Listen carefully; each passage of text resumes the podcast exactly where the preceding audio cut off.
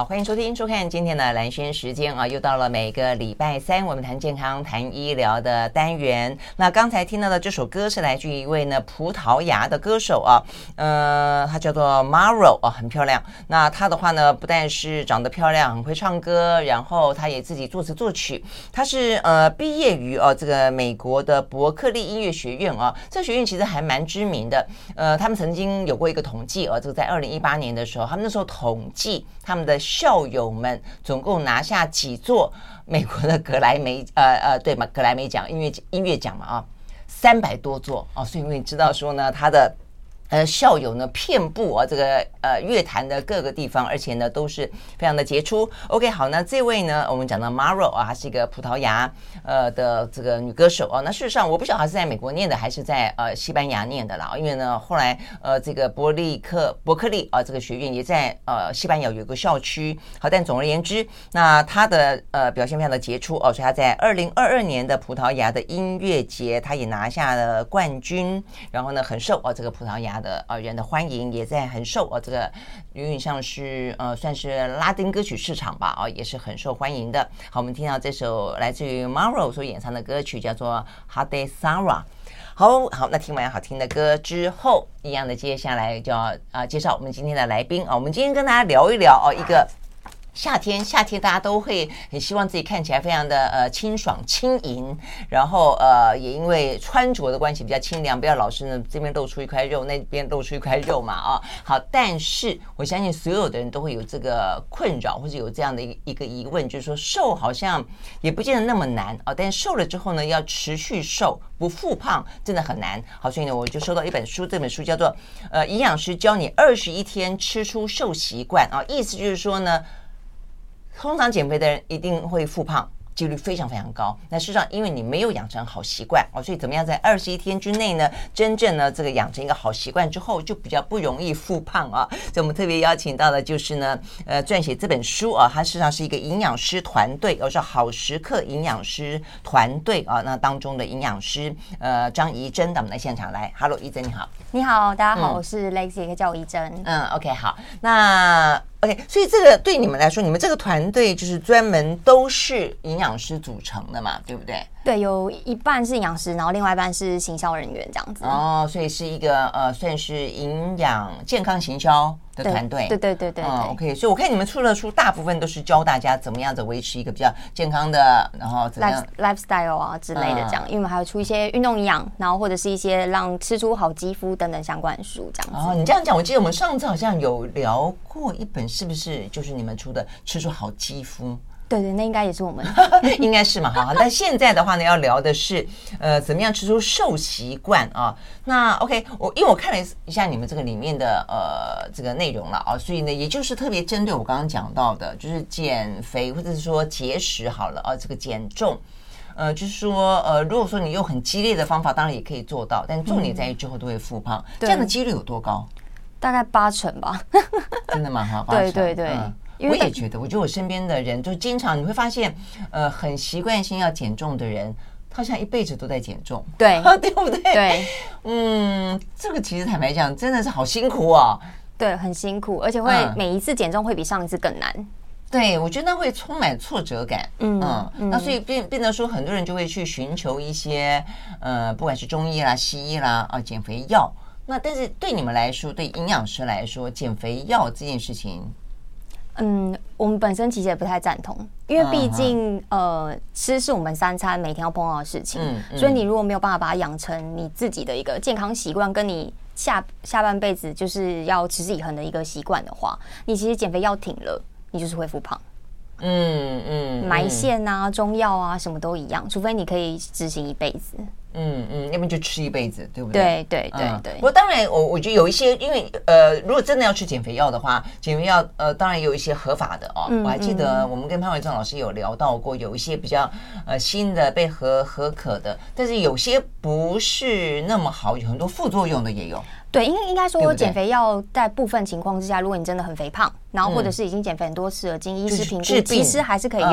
然后或者是它当前期的辅助，但后面一定还是要就是融入饮食。对呀、啊，所以我觉得我们今天聊这个，就是说，不管你是不是会呃找医生，我觉得重点一定要找医生，找医生，然后呢，呃，去吃一些减肥药减重，有些真的是已经重到了，他会有一些疾病，那所以它是必要的啊。那、有些就是看起来呃身材更更窈窕，那当然这个可能就是一些呃自己希望自己看起来的这个呃期待的形象，对对对。但是重点都在于说要配合啊、哦、好习惯，好，所以我们就想说，那嗯、呃，通常。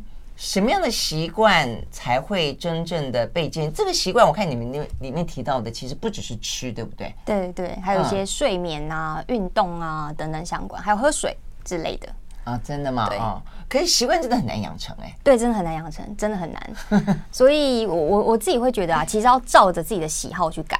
嗯，就譬如说，嗯、呃，因为呃，很多人会觉得营养师讲的东西都做不到，那是因为就是有一些他给你的建议不是你喜欢吃的食物。嗯，对，例如说我就是不喜欢吃生菜啊，但是有的时候营养师就叫我吃沙拉，我怎么可能吃坚持的下去呢？嗯，所以我觉得主要是要照着自己的呃选择食物或自己的整整天的三餐，你在外上班族的时候，你旁边找到什么样的餐厅，从你的习惯去调整，它才比较有可能持之以恒。嗯嗯，哎、欸，我在想说，我自己就是说，习惯不容易养成，就是是复胖的原因之一。但有时候我也在想说，是不是因为，呃，在减肥的过程当中，减重的过程当中，他的一些做法太激进，或者说时间抓的太短。比方说，如果说我要一个月里面瘦瘦六公斤好了，对对对，我觉得这个标准有有点太难了。所以因此，你为了这这六公斤，你在这个月里面做了一些超乎常人的、非正常的一些。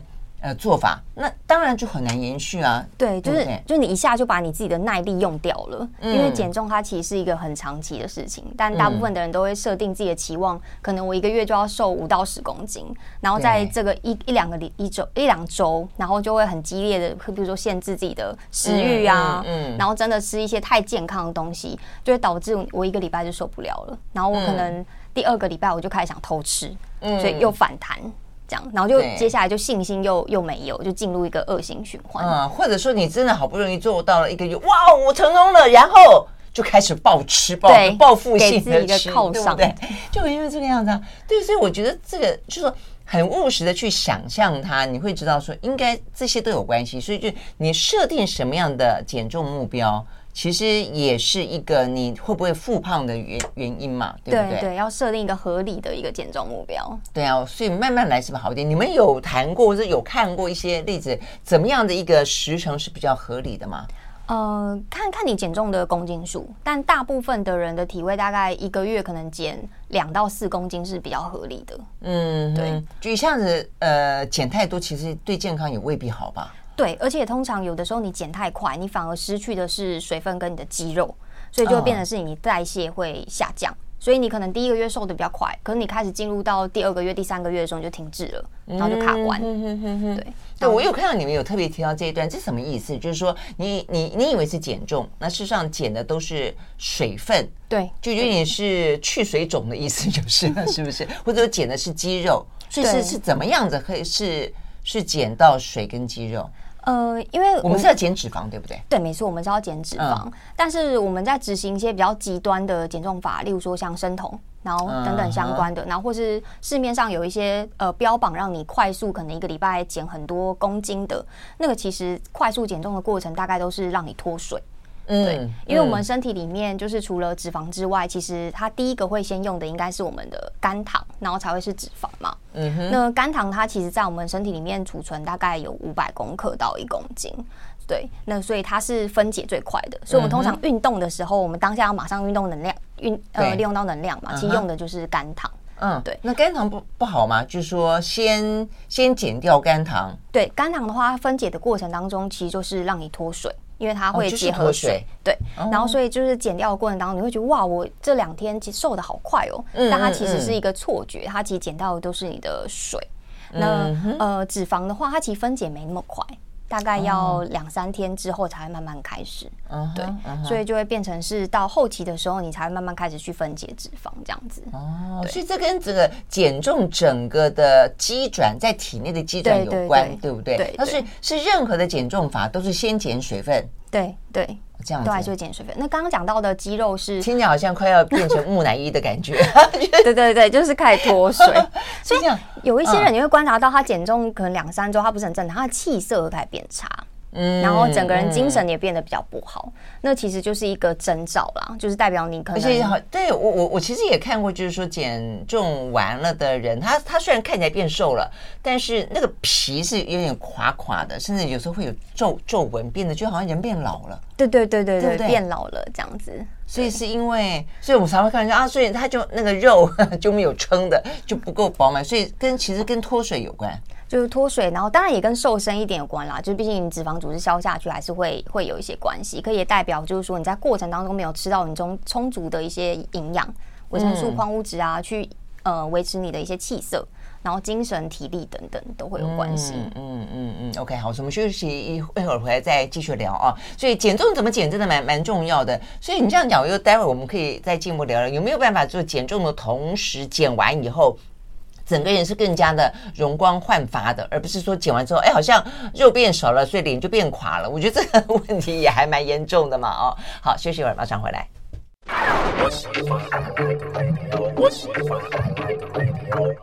好，回到蓝轩时间，继续和现场邀请到的营养师啊，这个张怡珍来聊天啊。那他们的好时刻啊，这个营养行销团队呢，出了一本书，叫做《营养师教你二十一天吃出瘦习惯》啊。那我们待会儿会来聊为什么是二十一天，而且这个二十一天最主要是 keep 住你的一些习惯，让你不容易复胖了哦。所以我们刚刚讲到说，事实上，呃，减重是一件很困难的事情，也是很多人呃一直都在做的事情。但是为什么一直都在做呢？就是因为他经常会复胖，很难维持。下去，那很难维持下去，有很多不同的原因，有些是方法不对，有些是没有维持住这个习惯，当然也有是你设定一个错误的目标。那当然你要了解哦，这个减重的过程，我觉得这很重要哦。比方说，我们刚刚哦，就是在书里面有特别提到说，其实很多是先减了水分，再来是减了肌肉。实际上都没有减到你要减的啊，这个真正脂肪，我们不会希望是减肌肉的哦。呃，尤其是到了如果说你年轻可能还好一些哦，可能越到了这个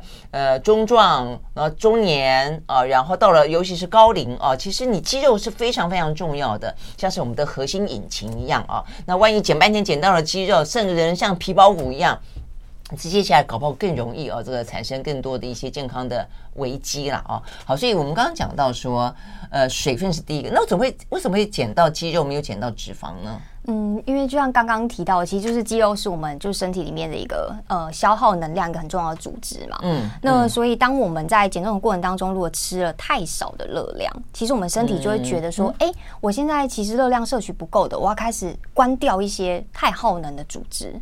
然后减少就是这些耗能，它会有一些就是呃一个呃算是安全机制，嗯，对，它会以为哦我要开始进入饥荒了，我要保护，对，哦、所以它就会开始分解掉那些会让它太耗能的组织，嗯、像是肌肉，嗯，所以其实我们在呃设定就是摄取热量目标的时候，不能太低，但也不能超过平常的一个摄取值，不然会变胖嘛，它会在一个甜蜜的点。就不能太低，oh, okay, 就低到就是身体会开始关掉肌肉组织，然后开始分解这样，子。哎，那它它是有顺序。我的意思说，那为什么我们可以让它不要去消耗掉组织呃肌肉，而去消耗掉这个脂肪吗？可以这样子设定吗？对对对对，是可以的。只要你的热量的范围它在一个区间。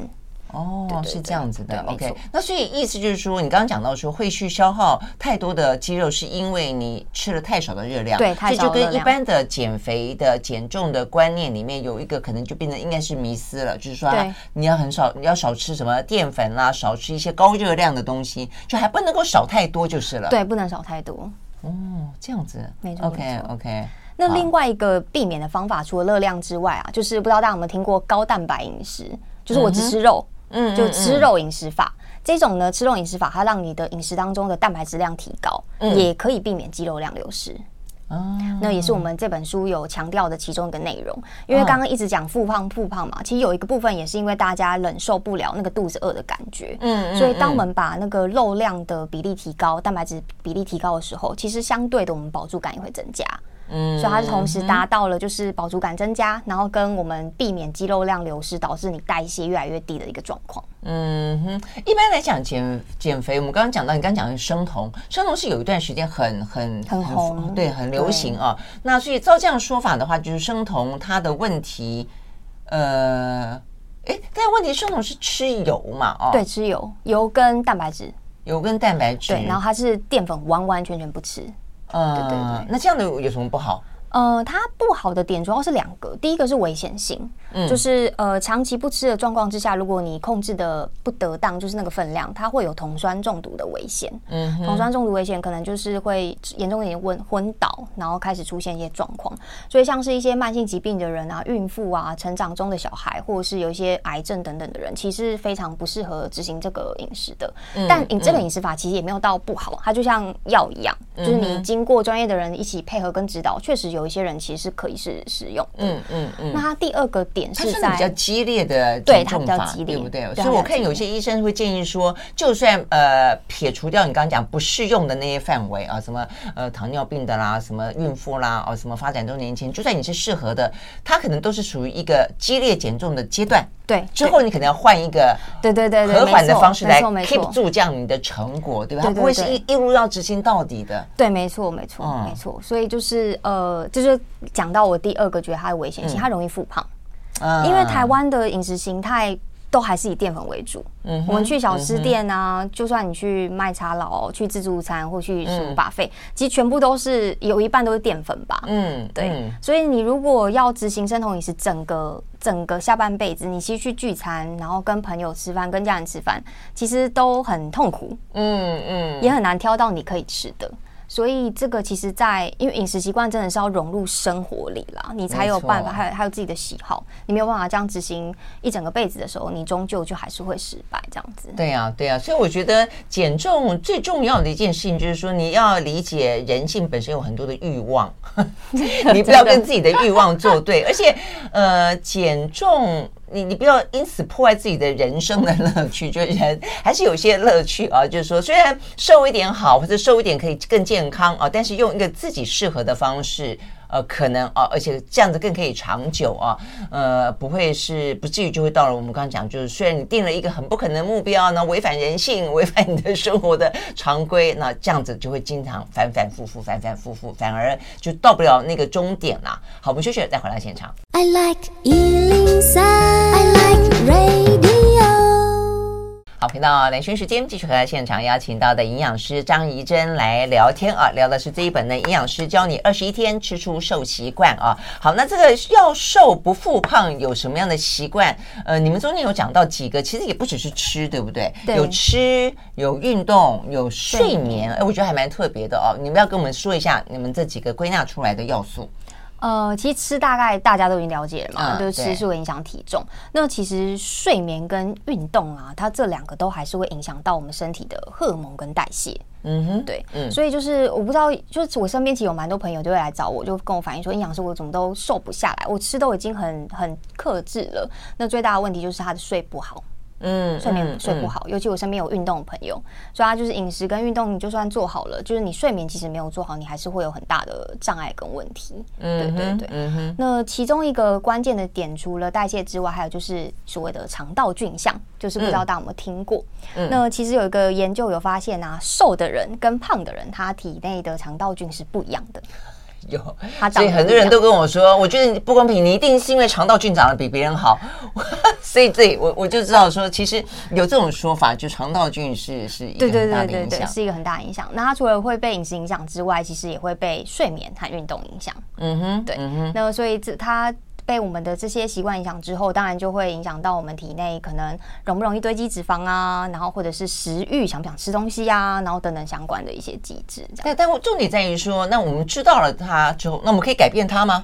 可以，我们可以改变我们的肠道菌。可以，其实大概你只要改变饮食习惯一两周的时间，你的肠道菌就慢慢改了。哦，然后睡眠跟运动也是。嗯，所以这还是要回到吃嘛，对不对？就是说肠道菌，除非要么你就是吃益生菌。嗯，那是所有的益生菌都可以去改变肠道菌吗？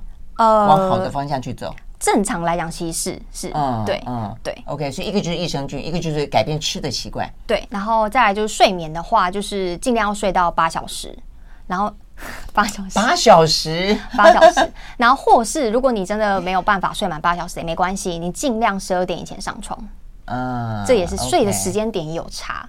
就其实睡眠有三个要点啦，我刚刚讲了就是长度嘛。然后第二个是时间点，嗯、要在十二点以前。嗯哼。那第三个是品质。嗯嗯，对，睡不好这样子，所以所以这三个呢，其实都可以去注意，这是对于减重人来讲蛮重要的。对，因为睡得不好，其实有一些生理机转啦。有人就是说吃睡不好的话，他反而会更想要去吃，这个是怎么回事？对，对就是当我们睡得不足，然后或睡不好的时候，我我不知道大家有没有可以回想一下自己的呃经验。通常熬夜的时候，隔天会特别想吃炸的，然后或者是我想要去点饮料。嗯珍奶了一些比较偏热量高的，对，对不，不健康的食物。嗯，那这都是因为就是呃，我们的大脑就是会感觉到就是我的生理机能不够了，嗯，然后他就会开始想要去找一些可以满足他欲望的东西。嗯，对对对，嗯，OK，所以我觉得这这是真的，因为我身边当然有一些啊，这个亲朋好友就属于那种，因为工作很忙，我觉得这些人就是他们工作很忙，然后呢，呃，因此睡得少。呃，然后呢，甚至连回家了以后呢，还要看资料哦，还要上网，还要干嘛的哦？那所以呢，搞得这个睡眠呢，他们会觉得，哦，那拿破仑都只睡四小时啊，就有有一些属于那种工作狂人或者很能干的这些企业高管，但是某个程度来说，因为压缩的睡眠很少，嗯，那那不是代表说你很厉害，而是说他其实你替你的健康种下了很危险的因子，对对，嗯，真的，所以他们的胖都是有点虚胖。对对对，不对？没错、嗯、没错，就是不是雄壮威武，不是说君子不重则不威，不是这样的，就有点虚虚的哦。OK，好，所以呢，这是讲到睡眠。那呃，你刚刚讲到运动，但是有一种说法是说，胖跟瘦这件事情最早是跟吃有关，对，呃，跟运动没有那么直接相关。那所以在你们的呃这个主张里面，你们运动之于减重是什么样的一个概念？呃，有有三个原因啦。第一个最最直接、最容易让人理解的就是运动，它毕竟是一个热量消耗嘛。嗯哼。对，所以其实呃，它帮助你热量消耗，其实也就是进而可以去让你的减重的速度比较快。因为我们的热量是赤字的时候，我就是开始会分解脂肪。嗯对。那第二块就是运动，它可以去增加我们的肌肉量。嗯哼。所以提高我们的代谢跟我们的热量的一个消耗，所以会让你在减重的过程当中比较快。对，第三个就回扣到刚刚讲的，就是肠道菌的这个部分。嗯，其实有运动习惯的人，他的肠道菌也长得跟别人不太一样。然后就是真的吗？对对对，所以他就也会影响肠道菌，就会借由它在肠道的一些呃功能，然后开始影响你身体里面的荷尔蒙的分泌，然后让你在脂肪的分解会变得比别人多，这样子。嗯哼，到底是睡得好，有运动会影响到肠道里面的？菌的菌落，还是说你菌，你的肠道好会影响到你的睡眠跟你的运动品质？哎，这个很有趣，它是双向的，啊，双向的。OK，嗯，对，它是双向，就像呃比较好理解，可能是饮食吧。饮食它其实也是双向的，嗯，就是当我这个人喜欢吃甜食跟炸物的时候，我会养。喜欢吃甜食炸物的菌，嗯哼，然后所以我不吃的时候，它就会去影响到我的脑，叫我去找甜食跟炸物。对对对，但我常吃又会增加它的菌数，所以它是双向，就恶性循环。对对对对对对。对，所以确实在改变饮食习惯的时候很痛苦，因为我们开始就，譬如说刚刚讲的很多原因之外，还有菌相，他也会说啊，我要吃甜的，我要吃炸的。对对对，对，就是事实上，我们自己就算静静的不说话，我们身体很多讯号都在说话，都在跟你的大脑说话，要你去做这个，去做那个，对不对？对，所以确实意志力要很够啦。然后，但是好消息就是刚刚讲的，就是一两周，我们坚持大概一两周时间，然后就像慢慢被我们改变。嗯哼，嗯哼，OK OK。那我们刚刚讲的运动，我觉得还有一个，就是说你中间也有提到所谓的新陈代谢，所以。当你运动维持到某种症状况，就你的新陈代谢率是高的时候，它代表是不是也是一个维持？就当你呃去减重，减重到某个程度有伴随运动的时候，你是比较容易维持住的。即便说你不见得要做这么激烈的呃减。减重的呃饮食，但是你因为有运动的关系，它的新陈代谢率就是高的，对，是这个意思嘛？对不对？对没错。嗯、因为因为我们呃开始运动之后，刚刚讲到的其中一个是会长肌肉嘛。嗯。其实肌肉你长起来了，除非你接下来就摆烂，然后什么都不做，不然它一直维持在那里，等于就是让你的新陈代谢持续的提高，比以前更好，这样子。嗯嗯嗯，就是你的肌肉需要有。有能量，而这个能量就是你吃进去了，就会先去消耗掉，对对对，就不会去累累积成脂肪。对，我觉得这个还蛮重要。这样子大概理解之后，你就会知道说啊，为什么运动会这么的重要？因为热量进来之后，不是所有东西就马上被囤积为脂肪的。对对对，它会有有别的用处。如果你让它的用处更多的时候，你就不用担心不要吃太多。对，我觉得很重要，因为所有的人都会觉得啊，我减重我一定要吃的很少。像很多人就问我说：“我是我是吃是不是吃很少？”我也我我当然吃的不是算很正常了哈，就偶尔我也用一下一六八。我吃多的时候真的是吃很多哎、欸，嗯嗯，但是吃多并不并不会让我。因为我有运动，所以它并不会就是直接去囤积成脂肪。对，所以我真的觉得健康的减重法是真的很很重要。对，对不对？OK，好，我们休息之后就回来啊，我们就要聊聊怎么样子二十一天。因为呃，这本书它就是等于是帮你排了一个二十一天的大概呃整个饮食的状况，然后呢，希望这样子吃下去之后，它是一个养成习惯的过程。然后之后你就是继续养成这个习惯的话，其实就很容易呢，呃，脱离。呃，重复减重复胖的梦魇，希望是这个样子。我们休息，马上回来。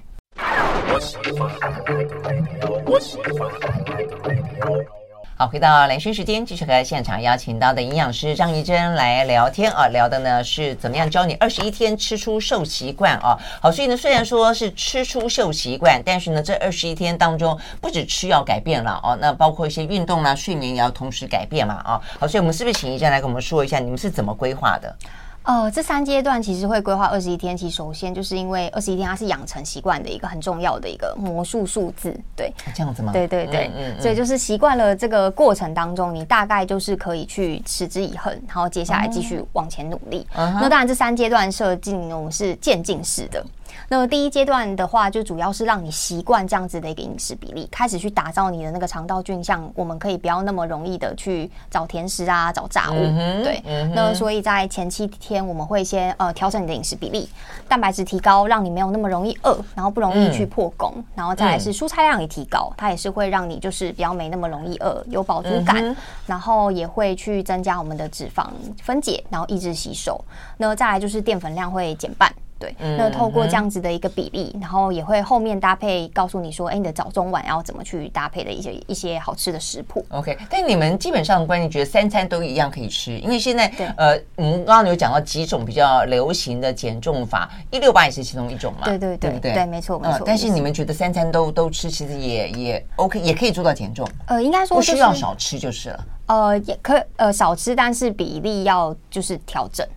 就少吃淀粉，多吃蛋白质跟蔬菜。对对对对，没错。嗯，然后一六八的话，其实它是蛮有效的一个减重方式。可是主要就是也是要看自己的一个工作的一个状态适不适合。因为有一些人他可以是呃比较容易在一六八的时间里面去做控制，因为只能吃八小时的呃吃饭时间点嘛。可是因为如果有些人他工作时间拉比较长，然后或者是说他没有办法在过程当中去忍耐饥饿的话，嗯，他可能就不见得适合一六八。那这个。时候就是可以用我们这边的一些方式，那对他来讲就会变得比较适合这样子。嗯嗯，就是说餐的数量还是维持着，还是吃三餐，但是就是说呃餐的内容做一些改变。对，嗯，OK，好，那呃吃什么？呃，我们刚刚讲说吃什么，因为虽然说呃淀粉。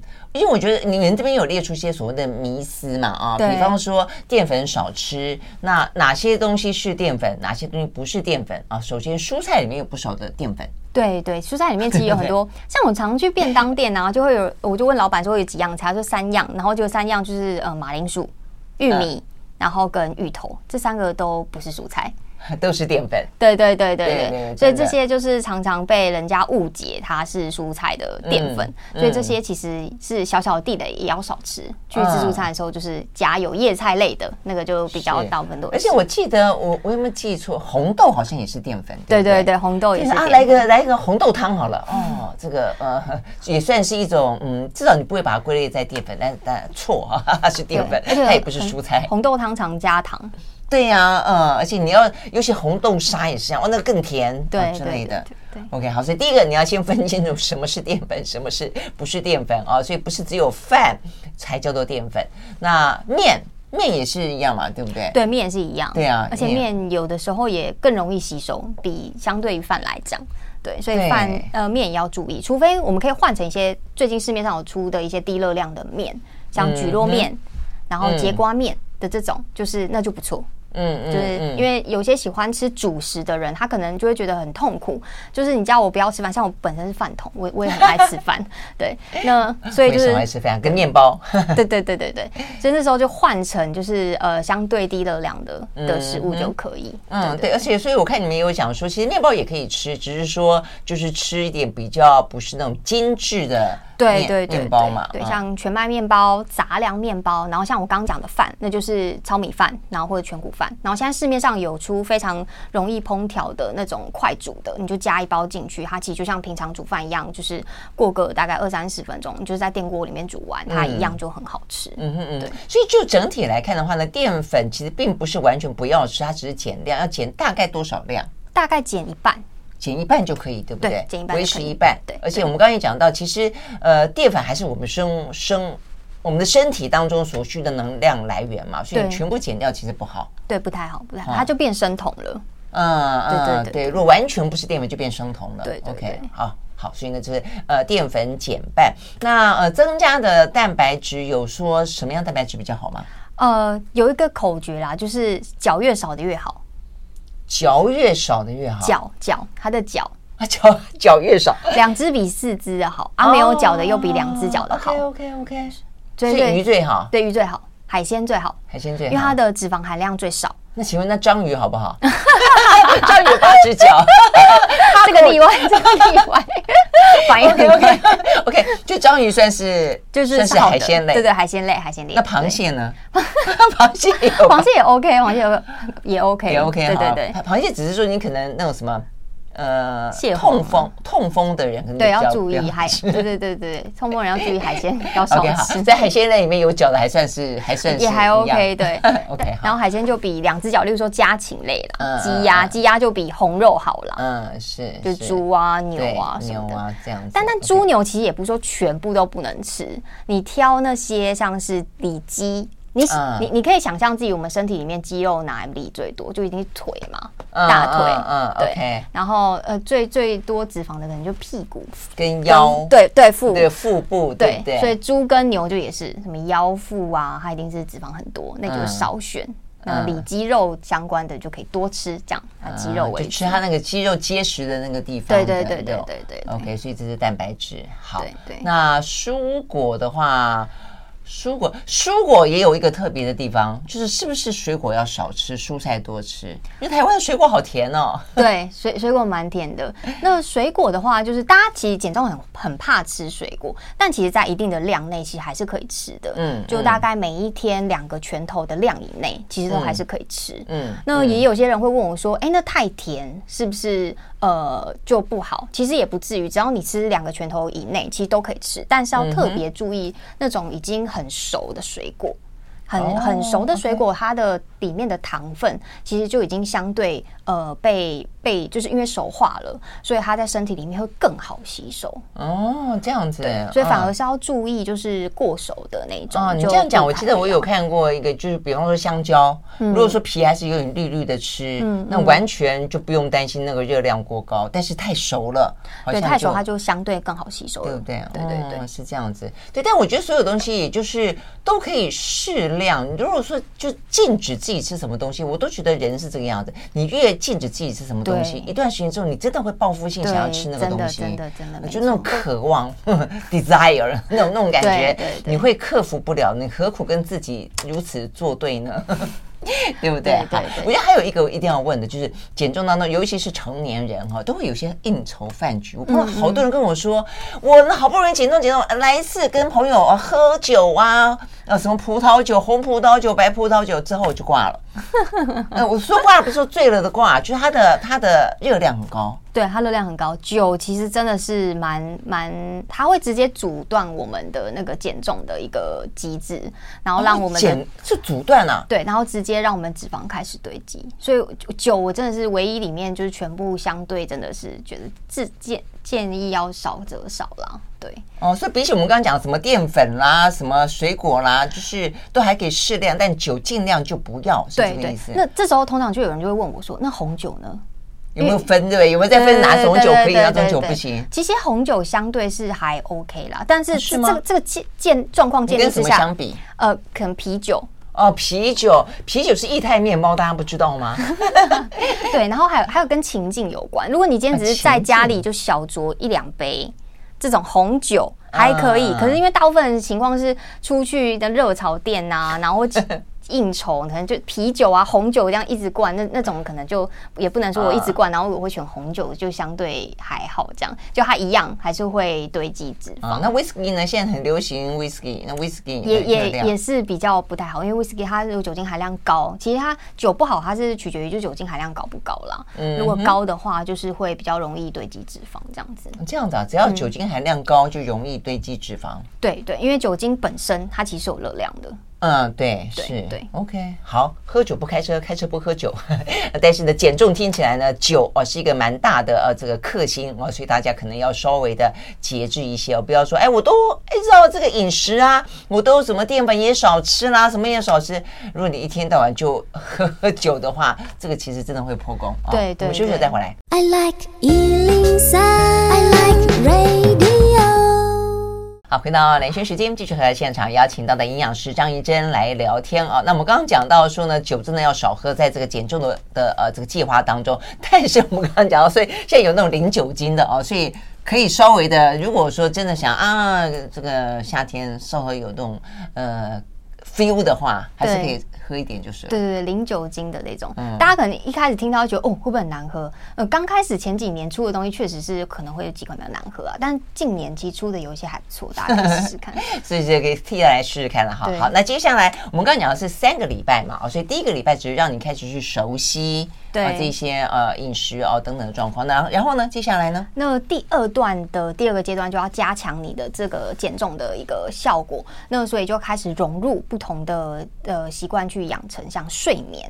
嗯、所以就是我们第一阶段就是饮食 keep 住之后，第二阶段我们维持。那接着我们要开始调整你的作息。所以睡眠的话，就像刚提到的，就是我们尽量在十二点以前上床。那如果没有办法满睡满八小时，那就至少七小时，就越多越好了。嗯嗯嗯，对，嗯。那再来就是品质要。顾这样，但通常我们如果饮食如果越来越健康，你其实睡眠品质也会越来越好。对，哦、真的是这样子，没错。嗯，然后开始调整一下你的三餐的比例，就是早上可以吃少一点点，然后中午吃的最好，那晚餐吃刚刚好。这样子的一个概念，嗯、对，嗯嗯嗯，哎，所以这个这个早早餐吃的像 king 一样，这个说法其实早就就这些这些人是真的被推翻了哈。对，被推翻。以前就是讲倒三角嘛，可是因为现在吃最多，对对，目前可能比较不不符合我们现在的呃生活形态啦。嗯，因为现在很多人的状况会是我早餐吃最好，然后变成他中午吃不下，或只能吃一半的量，然后导致他下午肚子饿想要吃东西。啊。然后所以这个时候他通常下午吃的东西一定是一些相对很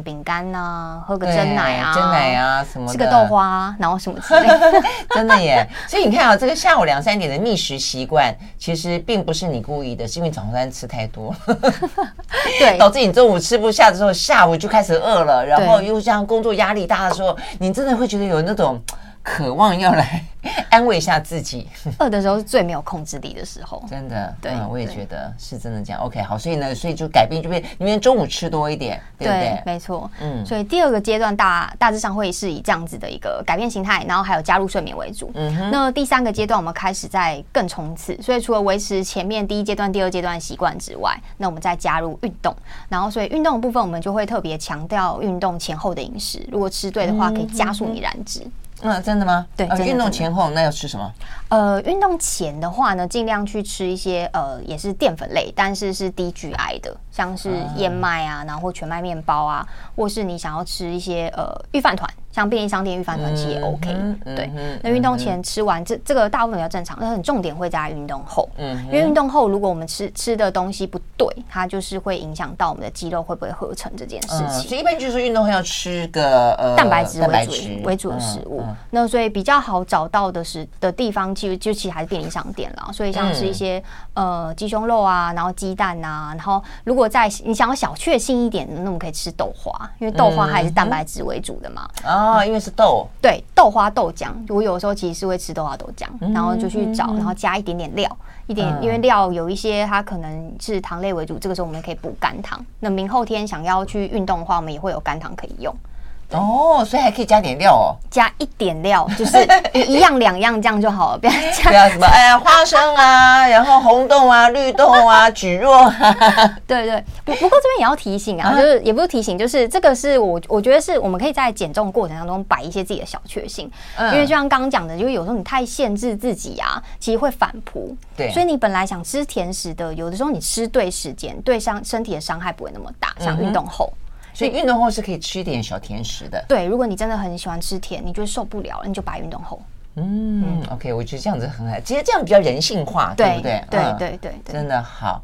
OK，那这样的话就三个礼拜。对，没错没错。那所以原则上三个礼拜到了以后，基本上来说就会养成这个习惯，然后。对，通常你应该就会习惯了，然后习惯的意思就是继续做下去就是了。对，继续做下去，没错，没错，没错。大家会觉得啊，但是二十一天我就可以达成目标了。对，那会达成你就是短期的一个目标啊，差不多经过了呃一个月嘛，可能就两到四公斤减少是一定的。嗯，对。那接着呃进入到接下来你自己执行的时候，我们在书里也有教你要怎么开始去融入自己的习惯，怎么样子去挑食物，然后去调整接下来你自己要怎么算呃。热量啊，然后或者是挑不同的食材这样子。嗯，对对对，嗯，OK，好，所以大家可以试试看啊。但我觉得重点就把握住一些原则啦，然后呢，让自己可被执行这件事情很重要。太强迫自己的，通常真的会反弹。反弹之后真的就是就无止境的重复这个循环，你就会觉得哇，你的一辈子好像都在做这件事情哦。这个反而真的是更辛苦了。好，今天来谢谢张怡蓁营养师到我们的现场来，谢谢，谢谢，谢谢，谢谢，拜拜，拜拜。